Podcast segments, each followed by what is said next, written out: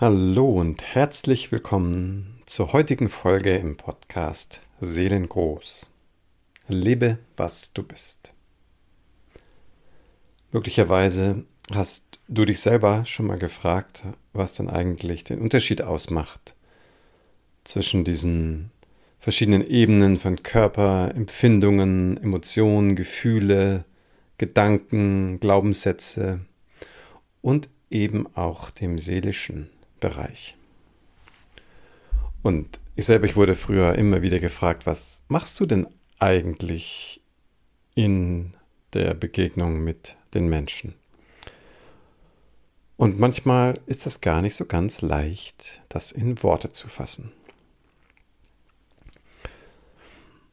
Nun, was ich aber dir diese Folge einmal so an die Hand geben möchte, ist eine erste Orientierung, eine, eine, eine Orientierung, was den Unterschied macht zwischen eben einer Arbeit jetzt vielleicht, wie man sie auch in der Psychotherapie machen würde, mit einem Ansatz, wie der vielleicht in der Körpertherapie verfolgt wird, oder dieser ganz, ganz andere Zugang eben im, ich nenne es mal heute Seelenraum.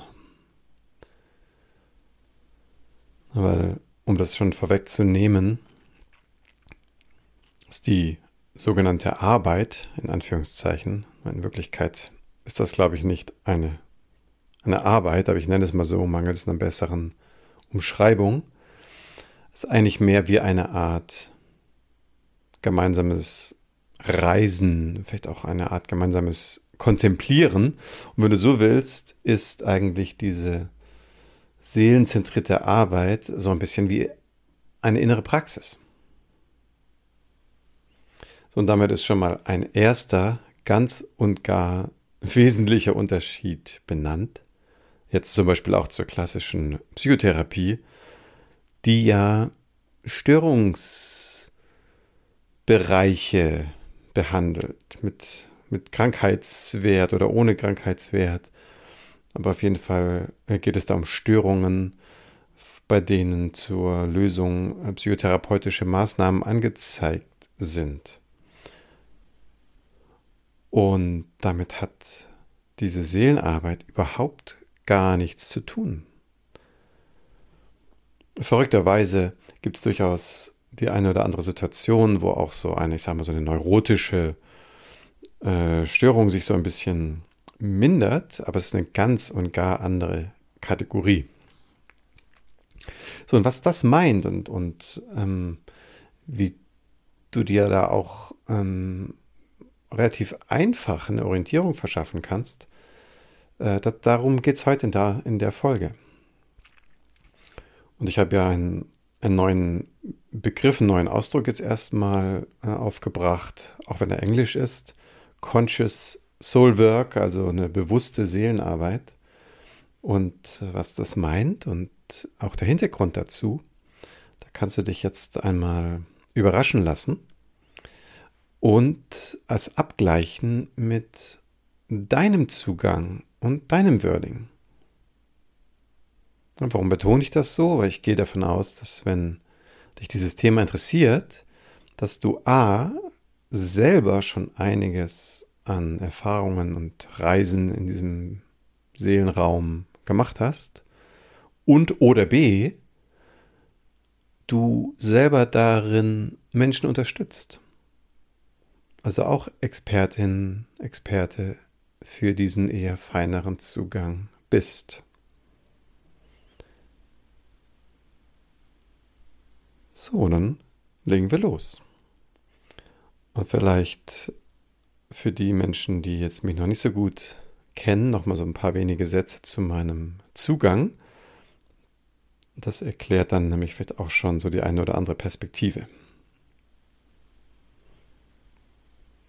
Also was dir schon vertraut sein sollte, mein Name Martin Böttcher, habe ich ja auf der Entwicklungsreise so von meinem eigenen Wirken, von meinem eigenen Ansatz ja ein paar größere Etappen vollzogen. Die werde ich jetzt in keinster Weise äh, jetzt irgendwie ausführen. nur es nochmal sozusagen als eine Art Background so, so hier in den Raum stellen. Und das ist so diese Bewegung vom, ich sag mal, vom Lauten, vielleicht auch vom Groben, also ohne dass das grob jetzt negativ gemeint wäre, sondern eher so eine, ja, eine große Bewegung im Vergleich zu einer kleinen Bewegung, ähm, zum immer feineren hin. So, und jetzt in meinem Fall war das ja eher jetzt von einem ähm, akademischen Ansatz. Also ich habe ja Sportwissenschaft studiert und das auch abgeschlossen als Sportwissenschaftler und dann dieser Bereich des großen bewegungstherapeutischen Arbeitens mit, mit vielen hundert Menschen. Dann eben diese Verknüpfung aus, aus psychotherapeutischem und körpertherapeutischem Arbeiten und Wirken jetzt über viele, viele Jahre als Heilpraktiker für Psychotherapie und dann eben auch sehr geprägt durch meinen eigenen Entwicklungsweg, diese immer Vertiefung der Verfeinerung. ich mag es mal so, so ein bisschen äh, mit so einem Wortspiel äh, in den Raum stellen. Das heißt, dass das, was ich heute unterstütze, aus einer gewissen Perspektive ja der totale Luxus ist. Also ich persönlich, ich glaube, es ist genau der Luxus, diese Art von Luxus, die die Welt braucht. Aber das kann man so und so sehen. Also weil Menschen, mit denen ich zusammen äh, spreche, die haben in aller Regel eine recht gut funktionierende Lebenssituation und brauchen jetzt ähm, meinen Ansatz jetzt nicht irgendwie, um irgendwie, was weiß ich, jetzt sich jobmäßig irgendwie ähm, zu behaupten oder ja, einfach so überhaupt in der allgemeinen, ich sage jetzt mal, Lebensbewältigung. So. Das habe ich in einem anderen Podcast gehört, was von, der von zwei Psychologen geführt wird. Der begrüßt auch immer seine Zuhörer so flapsig. Warte mal, wie ist sein Spruch? Jetzt kann ich es leider nicht ganz wörtlich erinnern, aber so nach dem Motto, so willkommen alle normal Verrückten oder irgendwie sowas ähnliches. So, und was das ja auch ein bisschen so eine Anspielung ist, äh, wie wir es ja auch ähm, im therapeutischen Bereich kennen, jetzt auch, sagen wir mal, Bereich Persönlichkeitsstörung, ne, was ja wieder so ein äh, handfestes Krankheitsbild ist, allerdings mit sehr diffusen Auswirkungen an den Rändern. Was heißen soll, da gibt es dann so einen so so ein, äh, Spruch, wenn du deine äh, Persönlichkeitsstörung noch nicht kennst, dann bist du nur noch nicht ausreichend untersucht.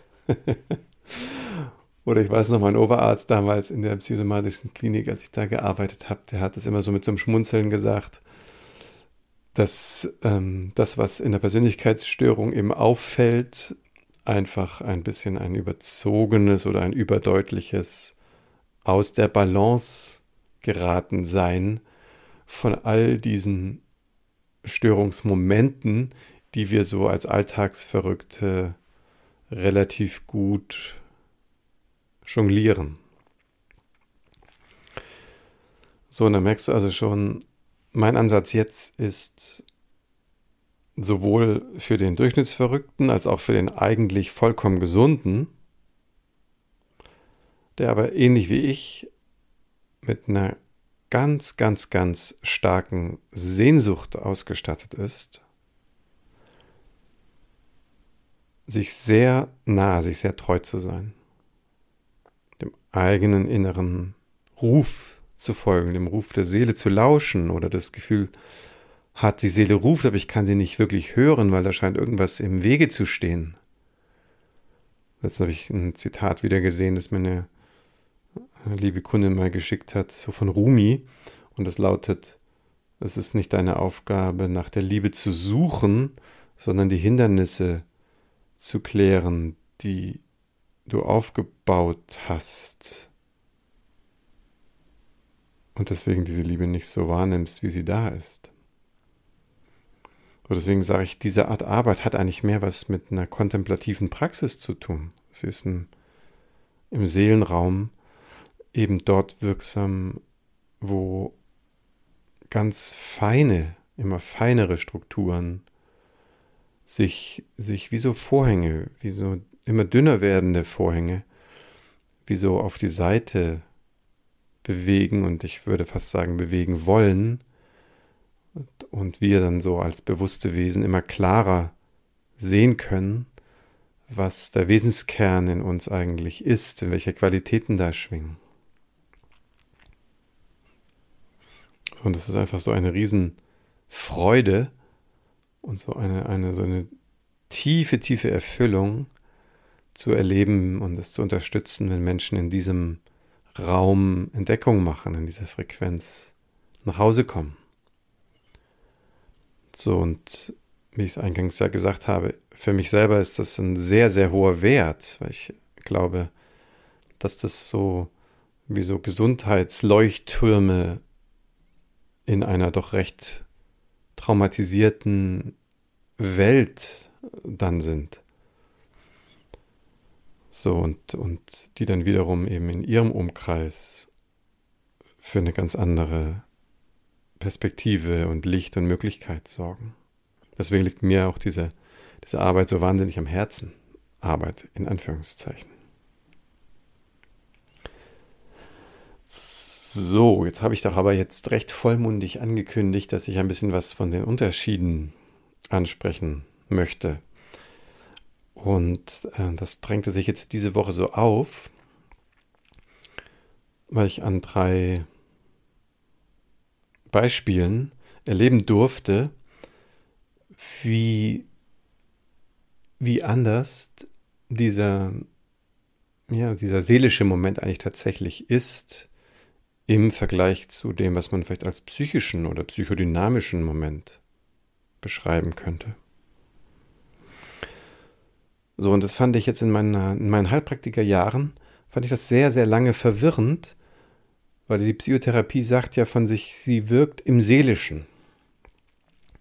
Und ich weiß von mir selber, ich fühlte mich also jahrzehntelang sehr weit entfernt von Verbindung und Klarheit zum Seelenraum, zum Seelischen oder vielleicht auch direkt zu meiner Seele. Und dachte mir irgendwie, hm, Psychotherapie beansprucht dieses Feld für sich, aber irgendwie berührt es das irgendwie so selten. Oder liegt das doch an mir? Oder wo ist eigentlich hier der blinde Fleck? So, und dann habe ich selber leben dürfen, und das ist eben diese Woche enorm in den Fokus gerückt, weil weiß ich nicht, ob die Zeit dafür gerade spricht oder ob einfach viele Menschen in der Zwischenzeit so innig und intensiv an ihren Themen gearbeitet haben, eben auch zum Beispiel durch das intensive ähm, psychotherapeutische äh, Entwickeln, was, was viele meiner Kunden ja ähm, gemacht haben. So, auf jeden Fall scheint es sich gerade so ein bisschen zu, zu ballen, dass der Seelen, seelische Gehalt sich plötzlich so schenkt. So, und jetzt versuche ich an einem dieser Beispiele, ein erstes Beispiel, das einmal so schlicht wie möglich deutlich zu machen. So, was ich hoffe, es, es wird mir gelingen, weil das Feinstoffliche aus dem Seelenraum in diese groben Worte zu packen ist doch immer wieder so eine Herausforderung. So, und zwar äh, ging es also genau um einen Menschen, der diese tiefe, tiefe Sehnsucht in sich trägt, in einem viel, viel tieferen Frieden in sich, mit sich, in der Welt zu sein. Er ahnt, dass das möglich ist, aber spürt ja, wie sich emotional immer wieder Herausforderungen, Reibungen, Spannungszustände und so weiter so entfalten. So in einem gemeinsamen Hinspüren und dem Raum geben, was ja wie gesagt ein ganz, ganz wesentlicher Teil der Seelenraumarbeit eben ist, konnte sich plötzlich was zeigen. Und das, was ich zeigen konnte, und jetzt eben der direkte Vergleich zu einer Psychotherapie, in der Psychotherapie würde man in so einem Fall, wo es um eine sehr frühe kindliche Situation ging, zum Beispiel mit Regressionsarbeit oder mit einer Arbeit mit dem inneren Kind und so weiter, arbeiten. Dem Kind vielleicht einen liebenden Erwachsenen an die Seite stellen und, und somit so zu so einer Art Integration kommen mit einer schwierigen Emotion. So dass alles, das hatte dieser Mensch schon gemacht, vielmals auch. So, aber dennoch hat sich dieser tiefere Frieden so nicht eingestellt. So, und indem jetzt im, in diesem Seelenraum gar nicht versucht wird, was zu richten, weil, weil nochmal zur Erinnerung, dieser, dieser Wesenskern von uns, dieser Seelenaspekt, der ist ja heil, der ist ja vollständig. Es ist ja nur so, dass bestimmte Aspekte in uns dagegen wirken, dass wir das auch so erleben dürfen in dieser Vollständigkeit und uns da beheimaten.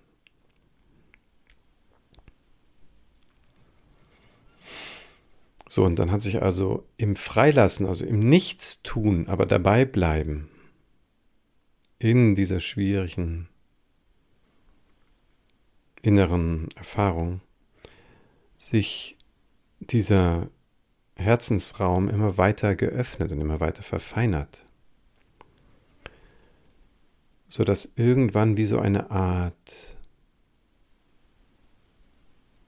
Qualität in Erscheinung treten konnte, wo nicht jetzt der Körper und auch nicht Emotionen und auch nicht die Gedanken wie so eine Art Grundsatzentscheidung trifft, ein Ja zu diesem Leben oder ein Ja mit Vorbehalt oder vielleicht auch ein Nein. So, so ein bisschen so, als, als wenn in diesem Raum die Seele da aufscheinen konnte und durfte, und das ist natürlich jetzt ein sehr, sehr intensives Beispiel, wo dieses Zusammentreffen geschieht, wo, wo die, die Seele sozusagen nochmal final entscheidet, ob sie die Herausforderungen, die mit dieser Inkarnation verbunden sind, eben eher bejaht oder eben ihre Hypotheken und Pakete mitbringt, also das meinte ich mit Ja mit Vorbehalt, oder eben doch Nein sagt. So, wenn es Nein gewesen wäre, ähm, natürlich dann glaube ich, dass ähm, wir dann nicht mehr hier herumwandeln. Also von daher war klar, ein Nein ist es nicht. Aber es war ausgesprochen kostbar, diesen Moment berühren zu dürfen, wo diese Entscheidung getroffen wurde. Und das auch nochmal zu würdigen, welches große Ja auch damit gegeben ist, eben auch für die Schwierigkeiten, die dieser Lebensverlauf mit sich bringen wird. So, und dieser betreffende Mensch hatte wirklich sehr, sehr viele äh, Schwierigkeiten zu meistern. Da war eine sehr große, jetzt auch ähm, biografische Last, jetzt auch im Familiensystem äh, vorhanden. Und es war so ein bisschen so ein Moment, wie wenn das von Anfang an klar war, dass, okay, wenn ich dazu Ja sage, dann muss ich aber auch mit meinen ganzen seelischen Ressourcen, sagt die Seele, ähm, das auch bejahen und dann auch zu handeln.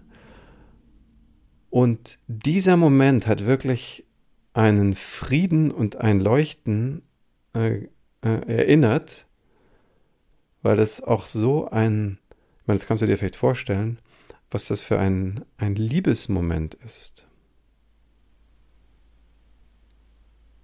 Also wenn eine, eine innere Wesensqualität aus, aus lauter Ja, aus lauter Liebe zum Sein eben auch die Herausforderung bejaht Und die hat halt viel mit diesen schwierigen Gefühlen zu tun, die wiederum auch in vielen, vielen auch therapeutischen oder auch körpertherapeutischen oder sonst wie Coaching-Schritten auch Schritt für Schritt für Schritt für Schritt in so eine Handhabe äh, finden konnten. So, und so war also sozusagen diese gemeinsame, dieses gemeinsame, fast kontemplative Sein, wie so eine Art Raum geben für den feineren Klang der Seele, um das mal versuchen so zu benennen. Und wurde zu einem ganz, ganz großen Schatz, ohne eben etwas zu machen, das jetzt so vielleicht das innere Kind, was jetzt da in so einer Ungenährtheit ähm, die ersten Jahre verbracht hat, dann irgendwie in mehr Nahrung führt. Es war gar nicht mehr Nährendes nötig, weil A, da wurde ja schon vieles gemacht in den, in den Ansätzen zuvor. Und B, und das war ja das Entscheidende für dieses Beispiel,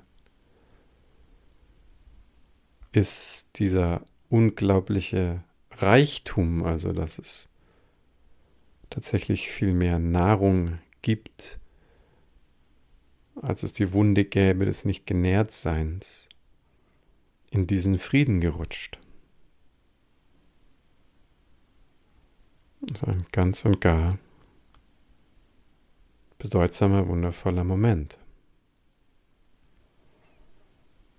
Und du merkst vielleicht beim Zuhören, wenn du da schon ein bisschen dich hineinbewegt, hineingeöffnet hast, was das für ein Riesenunterschied ist, weil es eigentlich natürlich dann auch einen Weg finden muss, wieder, dass, dass wir auch diese Momente integrieren und eine Verkörperung sind und werden und bleiben von diesem Frieden, aber dass es in dem Moment eigentlich nicht eine Art von wirklicher Arbeit ist, sondern es eigentlich mehr das Gegenteil ist, eigentlich mehr das, das Nichtstun, das Innehalten, das bereitwillig Empfangen.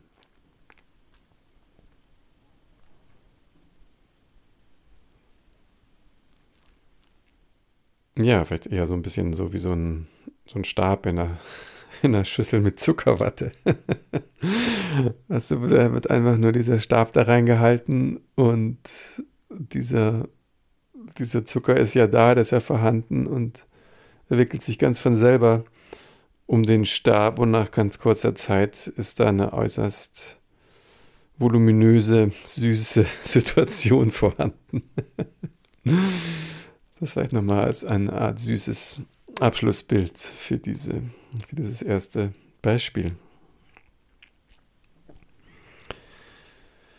Ja, also die seelische Zuckerwatte. Jetzt kommt das zweite Beispiel und ähm, auch da habe ich jetzt direkt wieder ein Bild im Kopf, aber das bringe ich ein bisschen später, weil das ist so ein schlimmes Gegenteil. Da will ich dich jetzt nicht mit schocken. Ähm, sondern in dem in einem zweiten Fall der Seelenverbindung, des, des, ja, des Begegnens der Seele, ähm, könnte man auch wieder sagen, auch hier wäre jetzt in einer, einem typischen Coaching, also einem psychologischen Coaching oder auch in einem therapeutischen Setting eine ganz andere Art von Arbeit nötig gewesen oder vielleicht auch hilfreich. Und auch hier gehe ich wieder davon aus, dass die betreffende Person zum wieder und wieder und wiederholten Male sich sehr genau angeschaut hat, weil es ist wieder ein bisschen eine ähnlich auffällig schwierige Situation in der biografischen Entwicklung. Und es gibt ja so ein Zitat, jetzt komme ich wieder mit einem ähm, Zitat, das ich nicht mehr 100% zusammenbringe. Es kommt jetzt, glaube ich, aus der Sufi-Richtung. Und da gibt es äh, diese Betrachtungsweise, dass es der dysfunktionale Aspekt des Wesens ist, der uns auf den Weg zum Göttlichen führt. Ich wiederhole es nochmal mit anderen Worten. Ich nehme mal Leonard Cohen. aus seinem Song, ich glaube Halleluja. Und dann beschreibt er das ja so schön. There is a crack in everything and that's the place where the light shines in. So, und ich glaube, das ist etwas, was in unserer aller Wertschätzung immer weiter nach, nach oben kommen darf, auch ins Verständnis. Also gerade jetzt vor dem Hintergrund, dass ähm, es uns gar nicht so, zumindest meine Perspektive, leicht fällt, es sozusagen so zu beziffern, wie, wie groß der Einfluss auf unser Sein in uns selber ist, jetzt im Kontext auch in einer eher doch ziemlich stark traumatisierten Gesellschaft und Welt, das, das fängt ja auch erst gerade an, so richtig ins Bewusstsein zu rücken. So, habe gerade heute einen, einen Artikel gelesen, vielleicht hier noch ein kurzer Einschub, wie das wohl wäre, wenn Journalisten in ihrer Ausbildung traumasensitiv geschult werden würden und es ein echter Wert wäre in der Medienlandschaft, in der Medienwelt. Also wie würden dann Schlagzeilen lauten? Also das ist vielleicht, das ist vielleicht jetzt eine krasse Utopie und kommt das vielleicht ein bisschen plötzlich an dieser Stelle. Aber ich fand es doch ähm, so anregend, diesen Gedanken, dass ich den jetzt hier eben nochmal so ausspreche. Was ja fast genau das Gegenteil von dem, was wir gerade erleben, ähm, wo man ja eigentlich fast das Gefühl hat, äh, die ersten drei bis fünf Schlagzeilen äh, machen nichts anderes, also neben ihren Inhalten, als für Spannung im Nervensystem zu sorgen. Also traumasensitiv ist das garantiert nicht. Im Gegenteil. So, warum erwähne ich das? Weil jetzt dieser Mensch eben auch gerade durch die besonders große Schwierigkeit in seiner biografischen Historie sich auch sehr, sehr stark auf einen spirituellen Weg gemacht hat. Na, wobei ich merke, beim, in dem ersten äh, Fallbeispiel ist das eigentlich meines Wissens äh, ganz ähnlich. Da gab es auch, es auch dann eine sehr, sehr starke Motivation, sich für, die, für den spirituellen Aspekt des Menschseins so zu interessieren und, und sich zu engagieren. Und jetzt in diesem zweiten Fallbeispiel eben auch. Und wieder ganz ähnlich war es aber nicht der Fokus, hier irgendwas zu machen. Also es ging jetzt auch nicht darum, irgendwie, keine Ahnung, nochmal mit Aggressionsarbeit gegen den damals feindlichen Aggressor jetzt irgendwie psychodynamisch die emotionalen Haushalt wieder so ins Gleichgewicht zu bringen, indem man die aufgenommene Aggression wieder rausgibt und so weiter. Das sind, glaube ich, durchaus alles wichtige Aspekte, aber die sind ja alle schon passiert. Also auch bei diesem Kunde ist da sehr, sehr, sehr viel innere therapeutische und auch spirituelle Arbeit eben geleistet worden. So, warum betone ich das jetzt alles so? Es ist, dass dieser Mensch eben auch einen für sich unglaublich starken Zugang zum Feinstofflichen, zum Seelischen, zum, zum Magischen, wie auch immer man das nennen möchte, gefunden und auch durchaus etabliert hat. Und im, im, im Formulieren und Verfolgen des, des, des Anliegens jetzt in der Session und dem einfach nur dafür Raum geben, sich für diesen für das Anliegen zu öffnen, aber nichts damit machen zu müssen, ist eigentlich wieder was ganz ähnliches geschehen, dass ich nämlich aus dieser größeren Verbundenheit, also wo das Licht, wo, wo kann man das sagen, das Seelische, das Göttliche, wie auch immer man das nennen möchte, ist plötzlich ein, ein Zustrom geschehen, wie von selbst. So, und du ahnst vielleicht, wenn du sehr am Ringen bist, und in meiner persönlichen Geschichte war das zum Beispiel der Fall, dass ich selber auch sehr, sehr starke Sehnsucht nach so einem geliebt sein, so einem menschlich, emotional greifbaren äh, geliebt werden äh, immer so, so verfolgt habe, mich danach gesehnt habe. Und wenn, wenn auf diesen Platz plötzlich so das, das Liebeslicht fällt und, und man realisieren darf im Innersten, dass es da gar keine Trennung gibt, dass dieses Liebe Sein, dieses Liebeslicht eine, eine untrennbare Wesensqualität, seelische Eigenschaft des eigenen Seins ist, so, so wie wir Finger an den Händen haben, ähm, das, das ist einfach, ja, weiß ich gar nicht, mehr fast die Worte, mind-blowing. Das heißt also, auch hier ereignet sich wieder eine, eine kostbarste seelische äh, äh, Rückverbindung und, und, und letztlich auch eine tiefe Form von, von Liebe und Frieden. Und es, es passiert.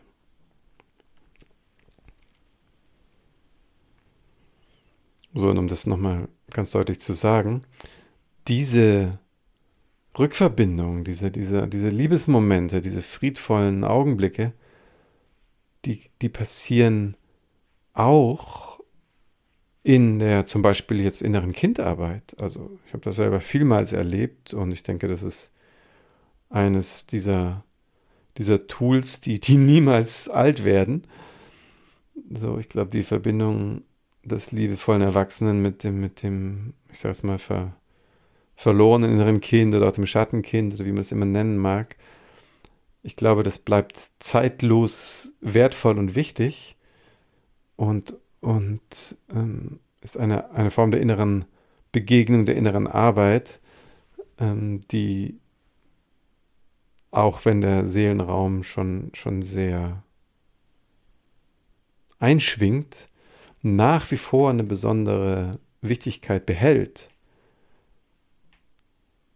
So, das ist ja eigentlich der Grund, warum ich eingangs so ein bisschen beschrieben habe, ähm, wie, wie mein eigener Entwicklungsweg aussah. Aber das meinte ich jetzt eigentlich nicht nur zeitlich, sondern du, ich, wir, wir Menschen, so sehe ich das zumindest, wir sind ja immer ständig in all diesen Ebenen unterwegs. Auf der Seelenebene, in der psychischen Welt, in der Welt der Gedanken und mentalen Überzeugungen, in der Verkörperung, in der Welt der Empfindung.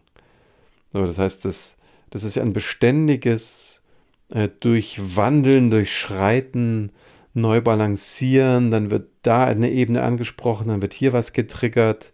Das heißt, wir sind ja immer wieder herausgefordert, in diesen ganzen unterschiedlichen Frequenzen unsere eigene Harmonie immer wieder neu zu finden. So habe ich gedacht, man könnte irgendwie einen Weg finden, dieses Stück einmal sozusagen so zu Ende zu schreiben und dann wie so ein sicherer Gitarrist da einfach nur den, den Lauf immer wieder durchzuspielen und hey, hier ist der Gitarrero und der macht dann Pling Pling und damit sind alle äh, Probleme bewältigt. Aber das durfte ich dann irgendwann zu den Akten legen und merken, dass dieser Wunsch mehr aus so einer Art Kontrollinstanz äh, gewachsen ist, als die die Sorge noch größer war als das Vertrauen. Ja, und dann möchte ich damit für, für heute doch schon in Richtung Ende dieser Folge kommen. Ich glaube, dass wenn dich das irgendwo abholt, wenn es dich anspricht, was da so doch recht schwer zu greifen ist, dann schwingt es vielleicht jetzt auch noch ein bisschen nach. So, weil, wenn das jetzt ein Thema für dich war und du wirklich dich äh, einlassen konntest und wolltest und, und zugehört hast, dann äh, gehe ich zumindest davon aus, dass sich in deinem Herzen, in deinem Inneren, was in so einer Öffnungsbewegung befindet. Und, und das ist zumindest meine Erfahrung, gibt es dann auch in diesem Erlauben, wie so eine Art Zustrom aus dem Seelischen. Du kannst es auch aus dem Göttlichen nennen, du kannst es auch aus dem universellen Bewusstsein nennen, aus dem, aus dem Liebesraum. der dich, der uns umgibt. So, und dann ist es vielleicht auch an dieser Stelle dann ganz gut, nicht noch mit mehr Informationen jetzt hier zu kommen, sondern vielleicht eher noch ein paar integrierende, vielleicht auch erdende, verkörpernde Sätze zum Ausklang jetzt anzubieten. Und vielleicht, vielleicht machen wir das einfach einen kurzen Moment gemeinsam,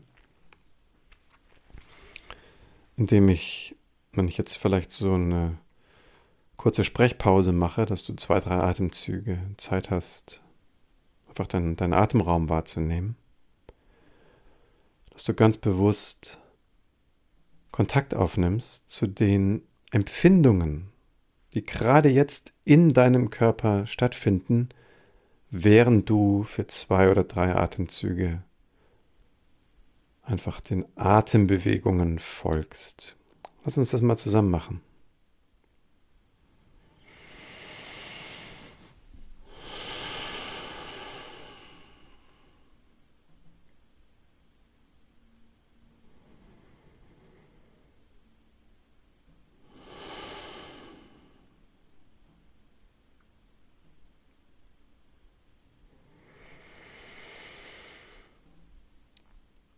Ja, genau. Und dann kannst du dir einmal so ein Wortpaar zugestehen. Und es kann so was ganz Schlichtes sein. So. Die Buddhisten sagen ja, jedes, jeder Moment, der wird zusammengehalten von, von Liebe und schwingt vor Freude. Und du kannst mit dem Einatmen zum Beispiel Freude denken und mit dem Ausatmen Liebe fühlen. Oder du kannst dich auch Sammeln mit dem Einatmen und, und dein, deine Konkretheit spüren, deine, deine, dein Jetzt, deine Gedanken, deine Gefühle, deine Intention und mit dem Ausatmen einfach loslassen und ins Vertrauen gehen und spüren, dass die Schwerkraft den Körper an seinem Platz hält.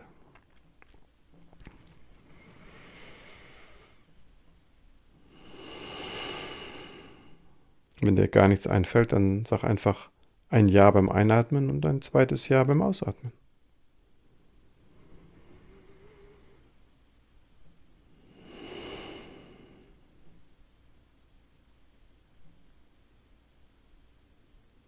Und lausche.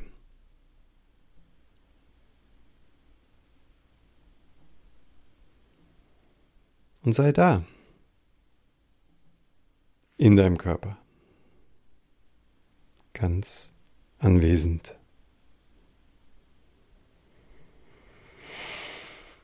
Ja, na, am Ende des Tages denke ich, ist doch die schlichte Wahrheit, dass was immer wir entdecken auf unseren inneren Reisen, wir einen, einen Weg der Verkörperung finden und das Leben womit wir in Kontakt kommen und was uns wirklich, wirklich, wirklich am Herzen liegt.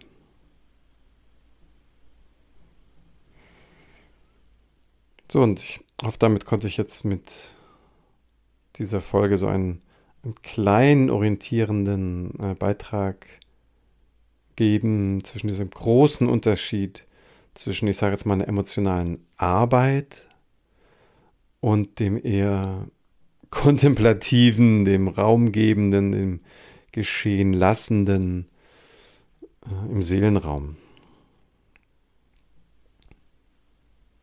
Natürlich bin ich neugierig, wie deine Erfahrungen dazu sind. Weil vielleicht hast du, hast du da auch äh, einfach eine Anregung mit, mit reinzugeben oder eine Frage.